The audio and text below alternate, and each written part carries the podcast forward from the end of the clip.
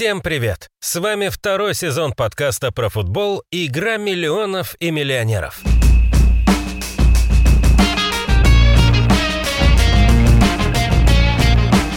В первом сезоне мы рассказывали о том, какой путь прошла эта игра за 20 век. От простого развлечения английских рабочих до одной из главных мировых индустрий. Мы делились с вами историями о звездах предыдущих эпох и пытались понять, какой вклад каждый из них внес в понимание игры. Во втором сезоне мы перестанем рассказывать о прошлом и сосредоточимся на настоящем, а также попробуем заглянуть в будущее. Что творится с футболом? К чему все идет? Как игра будет выглядеть через 20 лет? В игре миллионов и миллионеров мы пытаемся разобраться во всех современных явлениях и тенденциях. Первый выпуск мы решили посвятить системности футбола, его консервативному устройству и потенциальному появлению частных турниров на манер несостоявшейся Суперлиги. Хотите узнать, почему топ-клубам не удалось провести революцию? Кто зарабатывает больше всех на телевизионных правах? И почему мы уверены, что матчи сборных прекратят свое существование? Тогда обязательно послушайте наш выпуск полностью. Мы начинаем. Почему футбол такой консервативный и при чем тут бокс? В предыдущем сезоне мы постоянно касались темы постепенной коммерциализации футбола. Контракты игроков из года в год становились все дороже, денег в игре больше, а звезды более узнаваемыми. Поэтому вполне логично, что к 2021 году ситуация с финансами в игре с мячом дошла до своего исторического пика, и нет никаких сомнений, что в будущем беднее футбол становиться не будет. Несмотря на все финансовые изменения и рост прибыли, футбол остается самым консервативным массовым видом спорта. Болельщики по-прежнему встречают все нововведения скептически, а, например, видеоповторы на стадионах даже спустя три года после запуска вызывают у многих фанатов чувство праведного гнева. Но речь сейчас не о них. Главная причина консервативности европейских болельщиков – структурность, которая присуща этой игре с мячом. Для начала давайте посмотрим, например, на бокс. Вы спросите, при чем тут вообще этот вид спорта? Причины на самом деле есть. Устройство профессионального бокса – отличный пример того, как отпугнуть потенциальных зрителей и болельщиков. Ведь здесь существует семь крупных международных организаций, в каждой из которых несколько весовых категорий. И это еще без учета того, что в категориях огромное количество бойцов. Более того, один спортсмен часто дерется за пояса различных организаций. В общем, разобраться новичку практически невозможно. Что же мы имеем в футболе и почему в данном случае делаем этот вид спорта антонимом бокса? Прежде чем мы ответим на вопрос, хотим предупредить. Сейчас мы будем рассказывать об устройстве футбола довольно очевидные вещи совсем простым языком. Так что, если вы болельщик со стажем, вряд ли узнаете из нашего вступления что-то новое. Но если только начинаете интересоваться, советуем послушать. В футболе все гораздо системнее, чем в том же боксе. Есть одна большая международная ассоциация – FIFA. В нее входят континентальные конфедерации. Например, в Европе эта роль принадлежит УЕФА. И уже в эти конфедерации входят федерации от всех стран мира. Вот и получается, что каждое из ведомств кому-то подвластно. Но как это делает футбол интересным для болельщиков? Все дело в простоте и спортивном принципе, который лежит в основе системы. Рассмотрим на примере Англии, родины футбола. Победитель четвертого по силе английского дивизиона получает повышение до третьего, победитель третьего идет во второй и так далее. А вишенкой на торте становится Лига чемпионов, в которой лучшие представители каждой страны имеют возможность проявить себя. Такой подход выливается в иерархию по спортивному признаку. Футболисты весь год играют в своих клубах по общему европейскому календарю и иногда получают вызовы в сборные. Там есть своя структура, которая существует с клубной. В Европе это два отборочных цикла – к чемпионату Европы и к чемпионату мира. Такой цикл длится два года и заканчивается большим турниром с участием лучших команд. Но о сборных мы еще успеем поговорить, поэтому давайте сейчас сосредоточимся на клубном футболе. Почему богатые клубы недовольны текущей системой? Футбольные болельщики действительно любят международную структуру. Она сформировалась сразу после окончания Второй мировой войны, и вот уже не первое десятилетие существует достаточно успешно. Впрочем, не надо думать, что все идеально. Такое положение дел, например, не устраивает богатые клубы. В нынешних условиях доходы распределяются не совсем справедливо. Самые популярные клубы всегда делятся своими доходами с теми, кто получает меньше. С одной стороны, это обеспечивает жизнь всему мировому футболу, а с другой вызывает недовольство у тех, кто своих денег недополучает. Для того, чтобы проиллюстрировать, почему клубы недовольны, рассмотрим доходы от телевизионных прав в Англии в сезоне 2018-2019. Это последний докризисный сезон, поэтому мы считаем, что он максимально показателен. Больше всего денег по этому показателю получил Ливерпуль – 152 миллиона фунтов. Меньше всего Хаддерсфилд – 96 миллионов. Но разница между клубами не столь существенна, как могла бы быть, ведь половина всех доходов распределяется поровну. Только 50% всех денег от прав зависит от медийности команды и от ее спортивных результатов. Остальное распределяется поровну. Если в обычные годы на это можно было закрыть глаза, то в коронавирусном 2020 ситуация усугубилась. Топ-клубы оказались измучены отсутствием доходов от стадиона, серьезно подкосил положение дел и локдаун, который в Англии действовал не только весной. И при всем этом необходимо платить персоналу. УЕФА при этом в последние годы все активнее затягивает пояса богатым клубам. Во многом этому способствует финансовый фейерплей. Десять лет назад Европейская ассоциация ввела систему контроля доходов и расходов команд. И, разумеется, в большей степени это касалось тех, у кого высокие доходы. Если говорить простыми словами, начиная с 2011 года, клубам приходится держать баланс между потраченным и заработанным. А значит, чтобы купить дорогого игрока, надо сначала освободить платежную ведомость. Иначе клубы не допустят к Лиге чемпионов и Лиге Европы. Такое случалось неоднократно. Например, под санкции попала московская «Динамо» и английский «Манчестер Сити». Вот только последним удалось выиграть апелляцию. Но в любом случае от поиска лазеек в законах жизнь менеджеров богатых клубов проще не становится. Что делать топ-клубам в ситуации, когда система не дает реализовать весь финансовый потенциал? Конечно, смотреть на то, как обстоят дела в других видах спорта и пытаться найти выход. Тут в качестве витрины выступают баскетбол, американский футбол и хоккей. А именно частные закрытые лиги США и Канады, НБА, НФЛ и НХЛ. Там, как правило, каждый зарабатывает сам себе, Существуют финансовые обязательства, которые ставятся перед клубами, благодаря чему никому не приходится делиться друг с другом. Например, те же американские права на матчи команд в НХЛ продает не лига, а сами клубы. Возможность показывать игры получают как общенациональные, так и региональные телеканалы, а также интернет-сервисы. И это мы говорим только о телевизионной прибыли. Как провалилась Суперлига?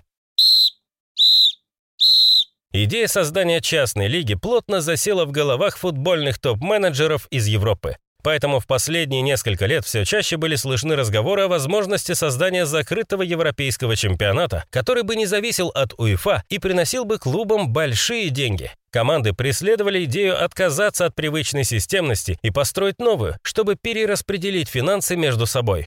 Что касается вышестоящих футбольных органов, они начали грозить пальцем топ-клубам-бунтовщикам, как только появились слухи. Но уставшие от падения доходов клубы решили идти в банк в апреле 2021 года 12 европейских команд объявили о том, что организовывают Европейскую Суперлигу, отдельный чемпионат для богачей, о котором ходило так много слухов. Но чем закончилась в итоге эта история, вы, наверное, помните. Система победила, ведь если бы клубы настояли на своем, они были бы выписаны из всего привычного футбольного мира. Игроки бы не смогли ездить на чемпионаты мира и Европы, участвовать в национальных турнирах и претендовать на Лигу чемпионов. Под давлением FIFA, УЕФА, а также митингующих игроков и фанатов, команды были вынуждены отказаться от Суперлиги и заплатить серьезные штрафы. Почему эта лига провалилась? Чтобы отказаться от единой системы, надо придумать альтернативную. Необходимо сделать ее не менее удобной для всех участников, но на европейский футбол уже несколько десятков лет распространяется монополия УЕФА, возможно, не устраивающая многих, но тем не менее рабочая, и покинуть эту систему очень сложно. О создании альтернативы основатели Суперлиги в лице Реала и Ювентуса не подумали. Они оказались слишком сосредоточены на деньгах. А может быть, это был всего лишь шантаж? Ведь история с Суперлигой спустя время напоминает грамотный ход, который привел к тому, что мы все-таки увидим закрытую лигу. Какими будут футбольные закрытые лиги будущего? Сразу после ситуации с Суперлигой УЕФА принял изменения в регламент Лиги чемпионов, с 2024 года главный европейский турнир поменяется. Большие клубы будут чаще играть друг против друга по швейцарской системе, а если богатая команда не попадет на турнир по спортивному признаку, она сможет претендовать на дополнительную квоту. В общем, своего рода суперлига, но под логотипом УЕФА. Получается, что так или иначе футбольный мир все равно движется к созданию отдельной частной лиги. Мы обязательно увидим нечто напоминающее НБА или НХЛ, но думаем, что это случится лет через 15. УЕФА очень хорошо понимает, что совершить революцию в этом виде спорта невозможно из-за болельщиков-консерваторов, привыкших к системности. Поэтому к коммерческому будущему нужно двигаться постепенно, и пока что в Европе предпринимают меры, чтобы приблизить его. Но одна проблема остается актуальной. Делиться деньгами клубы по-прежнему не хотят. А вот УЕФА понимает, что без этих финансов обеспечивать систему становится невозможно. Но, думаем, стороны в итоге договорятся. Возможно, каждый сможет зарабатывать сам, но при этом образуется европейский фонд, в который будут вноситься обязательные выплаты. Когда-нибудь к компромиссу обязательно придут. Ну а пока нам придется наблюдать за эпохой бунтов, споров и торгов. Зато это как минимум увлекательно. Почему игры сборных могут прекратить свое существование?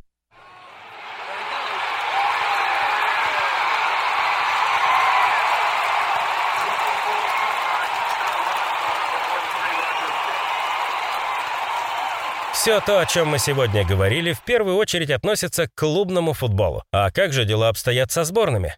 Начать хочется с печальной общемировой тенденции. Сборные становятся менее интересны во всех видах спорта. Из-за глобализации фактор национальности уже не так волнует людей в развитых странах, а бизнес-подход к клубному футболу делает футбол сборных не очень нужным. Ведь игра за национальную команду всего лишь дело принципа и проявления патриотизма, но никак не заработок.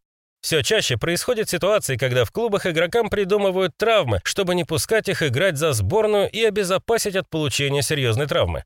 Повреждения в национальных командах футболисты получают нередко, особенно в условиях плотного календаря, когда организму требуется отдых.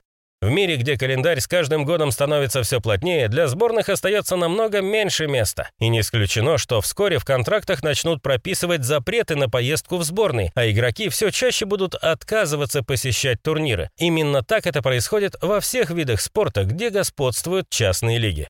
Ведь в чем феномен популярности чемпионатов мира по футболу? По сути, ни в одном популярном виде спорта нет подобных соревнований, на которые приезжают лучшие спортсмены-звезды со всего мира и борются за свою страну. Хоккейные или баскетбольные мировые первенства проходят без главных звезд НХЛ и НБА. Там скорее играет молодежь, которая надеется попасть в главные лиги. И только в футболе любое клубное первенство отходит на второй план, когда мы говорим о чемпионате мира. И как бы не было печально, если игра с мячом продолжит двигаться в сторону частной лиги, мы, вероятно, все это потеряем. Все-таки футболисты – это в первую очередь ценные активы. И чем дороже они становятся, тем меньше владельцам клубов хочется делить их со сборными.